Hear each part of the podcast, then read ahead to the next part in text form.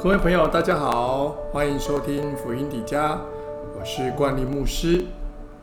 启示录揭秘，图解神谕以警力，有耳当听主信息。宝座羔羊必得胜，后主再来新天地。今天我们要来看启示录第九章，还有第十章。在第九章的地方。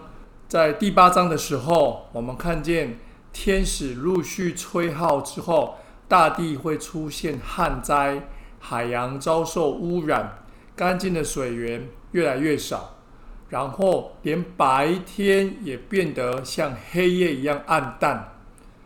然而，有关七号的预言还没有结束，更令人遗憾的消息是。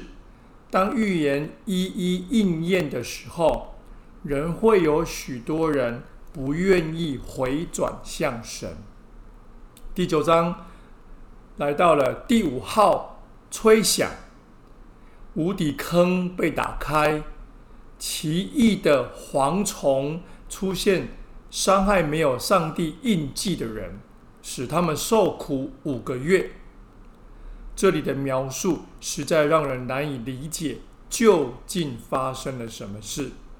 不过，我们至少知道，与邪灵有关的大群变种蝗虫将袭击没有上帝盖印的人。这个灾祸将会延续一段时间，但是灾祸还没有完全过去哦。第六号吹响。释放出捆绑在博拉大河的侍卫使者，带领骑兵杀了三分之一的人。很无奈，剩余的人还是不愿意悔改。这里并没有说骑兵从何而来，但是看起来这些战马不是一般的战马，而是与前面蝗虫相似的临界怪物。上帝降灾祸的背后动机是要人悔改，但人选择不悔改，于是呢，进一步的审判就临到了。到了末日前夕，上帝还是要人悔改，不断的给人机会。在前面第五号吹响之后，撒旦的毁灭力量开始遍及全地，但神仍然掌权。神说。不可伤害地上的草和各样的轻物，并一切的树木，唯独要伤害额头上没有神印记的人。原来这灾祸是对敌基督的审判。亲爱的朋友们，这一场审判越过了神的儿女哦，就好像出埃及记中间杀长子的灾祸越过了门框上有羔羊血的人。而如今，我们的羔羊就是耶稣。今天，让我们一起回到耶稣的面前，感谢神所赐的这份恩典吧。因为他，我们领受了爱的印记，我们成为了神的儿女。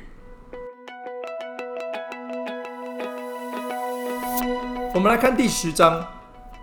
我们现在知道启书里面总共记录了七印、七号。